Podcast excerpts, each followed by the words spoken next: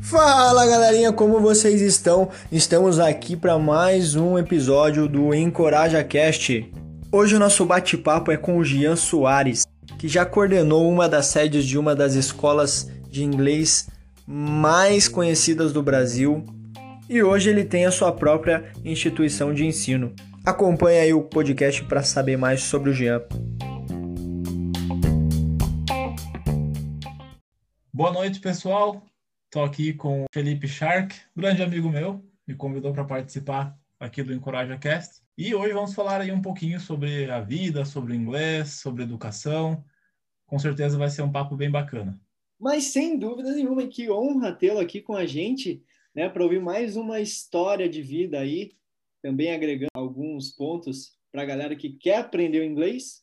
Né? Então, a primeira pergunta que eu te faço é: como que você se tornou teacher? Como que você se tornou esse professor incrível que você é? Ah, então, Felipe, é... Felipe, o pessoal que está ouvindo. Olha, na verdade, é, foi uma história bem engraçada porque na época eu fazia um desses cursos profissionalizantes, né, nessas escolas mais simples assim, que a gente recebe visita do pessoal, né, da escola, lá na nossa escola regular. Eles oferecem os cursos e tal, informática, administração, essas coisas.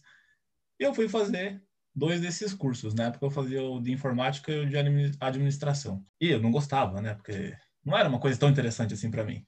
E eu queria sair da escola, dessa escola de curso profissionalizante, e aí eu lembro que a gente foi lá, é, eu e minha mãe, nós fomos lá para cancelar o, o, curso e na época eles estavam começando a preparar uma turma para começarem a ofertar curso de inglês. E aí a moça recomendou para mim, para minha mãe, falou: "Ah, você devia tentar, não sei o quê".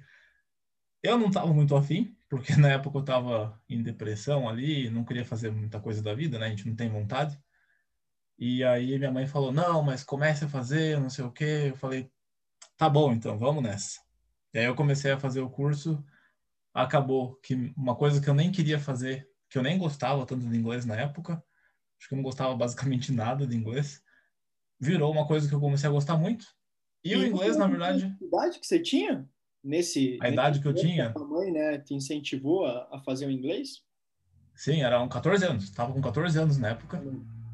E estava ali no começo do ensino médio, primeiro ano do ensino médio. E aí comecei a fazer o curso, comecei a gostar muito e foi muito engraçado que, como eu disse, na época eu estava lidando com a depressão, era o começo da depressão, então estava vindo ali bem forte, mas acabou que o inglês me motivou a fazer novas coisas. Eu assistia filme em inglês, assistia séries, ouvia músicas. E o inglês acabou me trazendo vontade de fazer coisas novas, de viver coisas novas, conversar com as pessoas na internet. Então, o inglês me trouxe um ânimo que, obviamente, eu nem esperava ter e acabou virando uma coisa que mudou minha vida, digamos, naquele momento. Uhum. Nem sabia que ia chegar onde eu cheguei aqui. E eu comecei a estudar inglês, na verdade, em 2008. Eu estudei inglês de 2008 a 2012, porque foram quatro anos ali de curso e eu só parei porque acabou os livros mesmo, porque até então, como eu disse, eu não gostava, mas acabou virando uma coisa que eu acabei amando. Então, como eu acabei amando o negócio, só parei o curso porque eu não tinha mais o curso para fazer, né? Acabou o livro, já era. Aí, o que aconteceu? Em 2012, terminei o curso, falei, ah, gosto muito de inglês, mas nem pensava em trabalhar com isso ainda. E eu lembro até hoje que minha psicóloga na época falava para mim: você devia dar aula de inglês porque você manja muito, você é muito bom. E eu falava para ela, ah, você tá louca, meu, nem sei nada desse negócio. Até que em 2014, é, uma pessoa muito especial para mim me incentivou a tentar ir lá na, numa das escolas de inglês aí mais famosas aí do Brasil para tentar a sorte, né? Vamos ver se eu consigo ser teacher. Na época não rolou, isso em 2013, na verdade. Até que em 2014 eu recebi uma ligação da mesma escola perguntando se eu queria tentar de novo. Fui lá e na época eu nem queria, na verdade, ir, mas essa pessoa especial aí me incentivou a tentar de novo. Ela falou: vai, vai que dessa vez dá certo. Tem que tentar.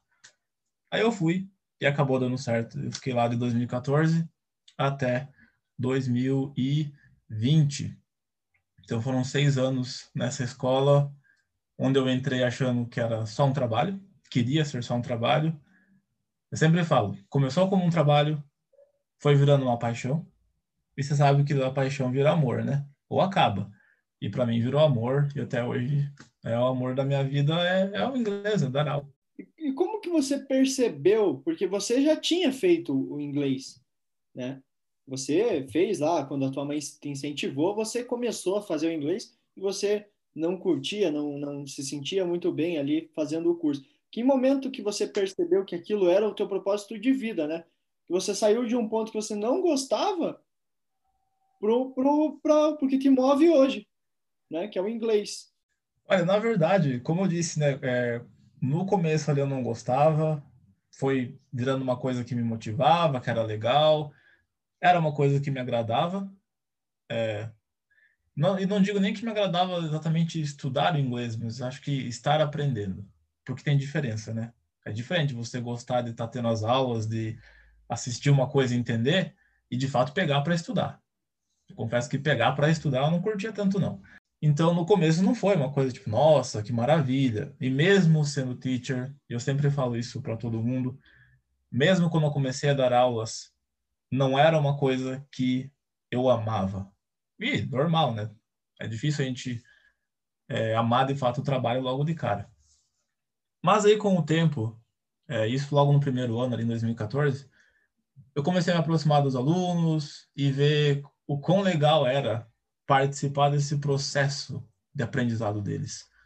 De ver eles aprendendo, é, de estar ali com eles na hora dos erros, na hora dos acertos, de ter um aluno chorando, chorando na tua frente e você falar, cara, e agora? Tenho que conversar com essa pessoa. Porque não é só um aluno, é uma pessoa que está na tua frente. Então, esse envolvimento todo na evolução deles, em momentos difíceis, em momentos legais, começou a me despertar essa, essa curiosidade e esse amor, né, de estar nesse processo todo de é uma vida de uma pessoa. Eu falei, cara, meu propósito é esse, não só de ensinar inglês, mas de, através do inglês, ajudar essas pessoas a alcançarem coisas que elas nem imaginavam que elas iriam alcançar, ou que elas sonhavam, mas sempre tem aquele pontinho, né, de, putz, será que eu vou conseguir? Então, isso acabou virando meu propósito nesse sentido de, através do inglês, ajudar as pessoas a alcançarem coisas aí que elas sempre quiseram e achavam que seria impossível, mas daí elas veem que não é, né? E o inglês ele te ajudou nesse, você comentou, né, que você teve depressão. O inglês ele te ajudou a, a superar isso. Como é que você lida com isso hoje? É, a depressão é uma coisa que a gente sabe que não vai embora de fato. Sempre rolam as recaídas, né? Isso comigo, com todo mundo que eu conheço. Até hoje, às vezes dependendo da coisa que acontece, a gente fica meio triste, né? Às vezes uma tristeza mais profunda ali. Mas eu acho que o inglês justamente me trouxe essa, no começo, vamos dizer assim, que era meio que uma coisa na qual eu me apoiava, né? Pai, tô triste, sei lá o quê, vou me voltar para o inglês. Era tua fuga. Hoje, era uma fuga, isso, era uma fuga, era um escape. Mas hoje em dia, na verdade, é uma coisa que por exemplo, se eu tô num dia meio ruim ou numa semana meio ruim, uma recaída, sei lá. Cara, eu sei que eu tenho que dar aula daqui a pouco. Então, isso me motiva a levantar, ou se eu estou já acordado, é, a ir lá criar alguma coisa, porque o inglês me trouxe justamente, como eu disse, né, para os alunos não é só o inglês, às vezes é, é a realização de um sonho, às vezes é uma promoção no trabalho. Para mim, então, é uma motivação para levantar, para acordar, para criar coisas novas para os alunos. Então, no sentido de lidar com a depressão, o inglês veio como não vou dizer que um medicamento, não vou dizer que foi uma terapia, porque essas coisas são insubstituíveis, mas ele veio como um grande suporte, um grande motivador, na verdade. E acho que isso que é tão legal, isso que me faz, na verdade, acreditar justamente nisso que eu falo tanto, que não é só inglês, não é só um idioma. Uhum. É uma realização de um sonho. É você se motivar. É você descobrir que você pode mais do que você imaginava. Porque quanta gente, inclusive eu mesmo, tem aquela coisa de, nossa, nunca vou aprender inglês. Aí você começa a aprender e começa a entender. E você assiste uma coisa você entende. Você escuta uma música você entende. Cara, isso é muito motivador. Então, na questão da depressão, o inglês me ajudou e me ajuda dessa forma. Como que você aprendeu a falar inglês? Porque isso é uma pergunta que todo mundo deve te fazer, né? Como é. que você aprendeu a falar inglês? O que, que qual que foi o segredo, né? O, o elixir mágico ali que você tomou e, e começou a falar inglês? Como é que foi? Olha, na verdade, aprender a falar inglês é, é que eu acho que tem dois momentos bem distintos na minha vida em relação ao inglês. Porque teve a época em que eu achava que eu sabia falar inglês, e teve a época que de fato eu comecei a não só pensar, mas pessoas também começaram a falar para mim que eu estava falando muito melhor. Então, para mim, são dois momentos bem distintos. E é exatamente esse ponto que eu gosto tanto de falar sobre, porque eu acho que distingue bem esse, essa ideia né, de você é, estudar inglês e de você só querer aprender. Porque no começo eu só queria aprender. Eu não me ligava de, ah, vou estudar, vou me dedicar e sei lá o quê. Sabe, essa coisa mais de realmente se empenhar. Então, sim, eu aprendi a falar frases, aprendi a falar as palavras, é, achava que estava falando com a pronúncia mais legal de todas. Então, eu me, eu me achava no inglês, né? Nossa, sei falar e tal. Até que eu comecei a ver que as pronúncias estavam erradas. Que eu estava falando com aquela pronúncia muito que eu e os alunos nós brincamos, né? Que é o inglês brasileiro. E aí eu comecei a ver que, meu, meu Deus do céu, eu sou um teacher. Eu não posso continuar com isso. Eu tenho que realmente me empenhar, porque os alunos estão aqui investindo o tempo deles, investindo o dinheiro deles, vem cansado, vem com fome, tudo isso. E eu vou ficar aqui ensinando inglês, que não é o inglês que eles vão ouvir nos Estados Unidos, que não é o inglês que eles vão ouvir num filme, numa série, numa música. Aí eu falei, não. Então, o inglês que eu aprendi naquela época, que eu estava no ensino médio, que eu era adolescente, foi daquela época, mas agora eu preciso me dedicar de outra forma. Então, meio que eu comecei a estudar inglês de novo. Então, eu comecei a estudar as pronúncias, comecei a assistir vídeos de professoras americanas mesmo, norte-americanas, comecei a praticar mesmo essa conexão das palavras, que são os, meio que os segredos para você falar inglês. Não vou dizer correto, mas o inglês que é o que você vai escutar. Inglês falado lá, né? O inglês falado lá. E é isso que a gente tem que sempre procurar aprender. O inglês que você vai ouvir. Eu sempre falo para os alunos, o inglês que você fala é o inglês que você vai esperar ouvir. Se você fala inglês lento, aquela coisa muito pausada, você vai esperar ouvir assim. É por isso que muita gente se decepciona. E eu ouvi, eu ouvi muitas pessoas falarem sobre isso e eu vi muitas pessoas mostrarem essa decepção justamente por conta desse aprendizado do inglês mais lento, que inclusive era inglês que eu tinha também e que hoje em dia eu faço a minha culpa, né? Que eu acabei ensinando nos primeiros anos ali como teacher. Se eu pudesse voltar no tempo, eu voltaria. Mas como eu não posso hoje em dia, eu justamente me dedico a ser o melhor que eu posso para os meus alunos, né? Faz parte do processo, né? Sim, faz parte do processo. E para a gente finalizar esse bate-papo que tá bom demais, uma pergunta clássica, né? Duas perguntas clássicas, na verdade, que eu acredito que todo mundo já fez ou gostaria de, de fazer. Quanto tempo leva para aprender o inglês?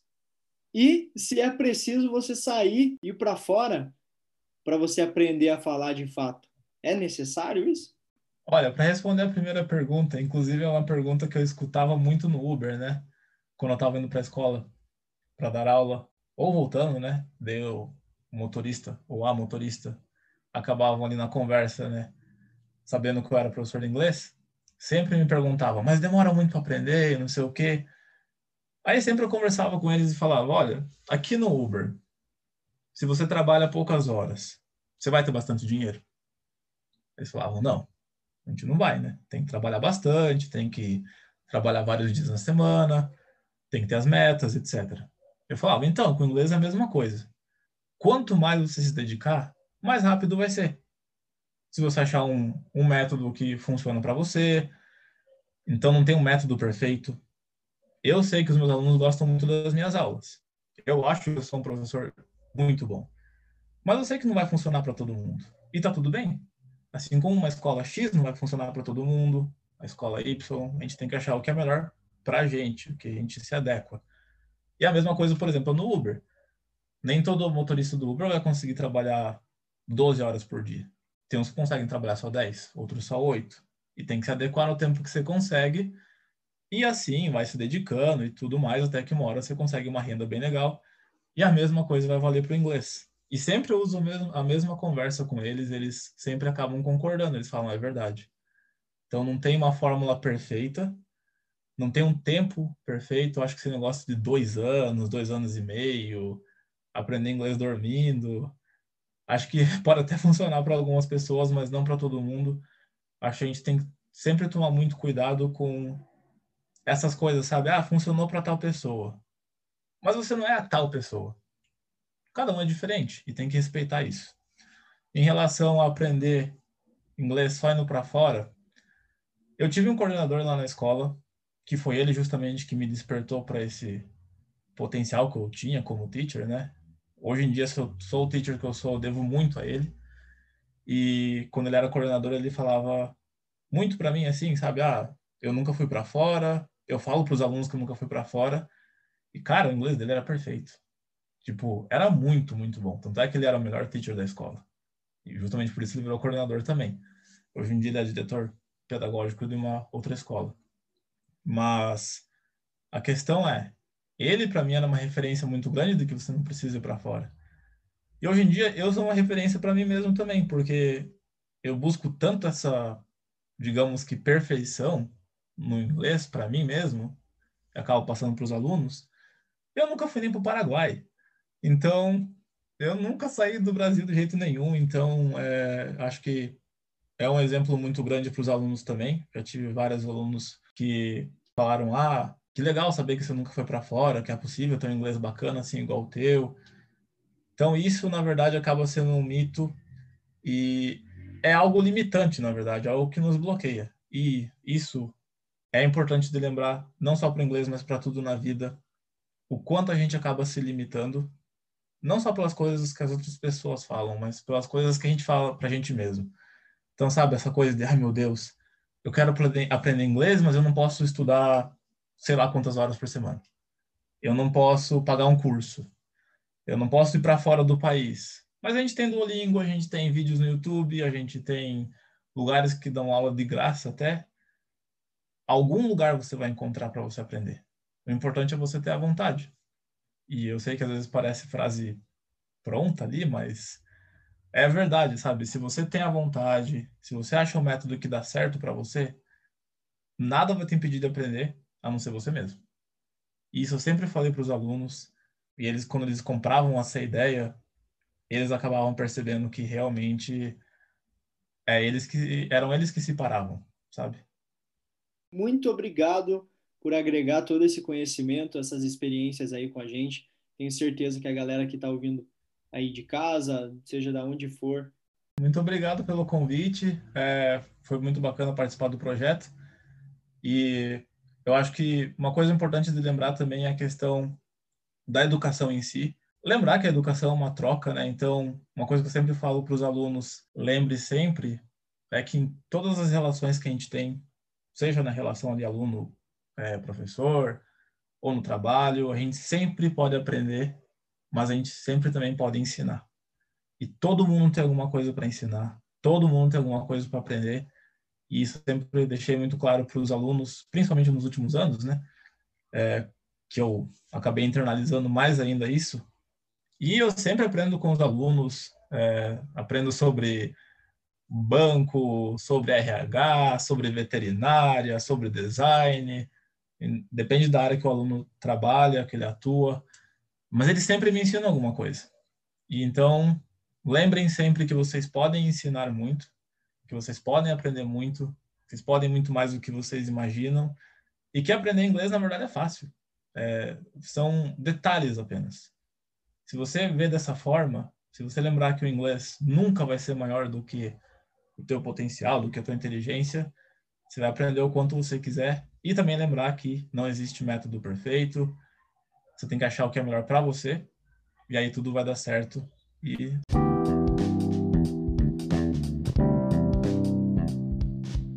E por hoje é isso, amigos. Chegamos ao fim de mais um EncorajaCast. Se você curtiu esse episódio, compartilha com os amigos e tamo junto. Até mais.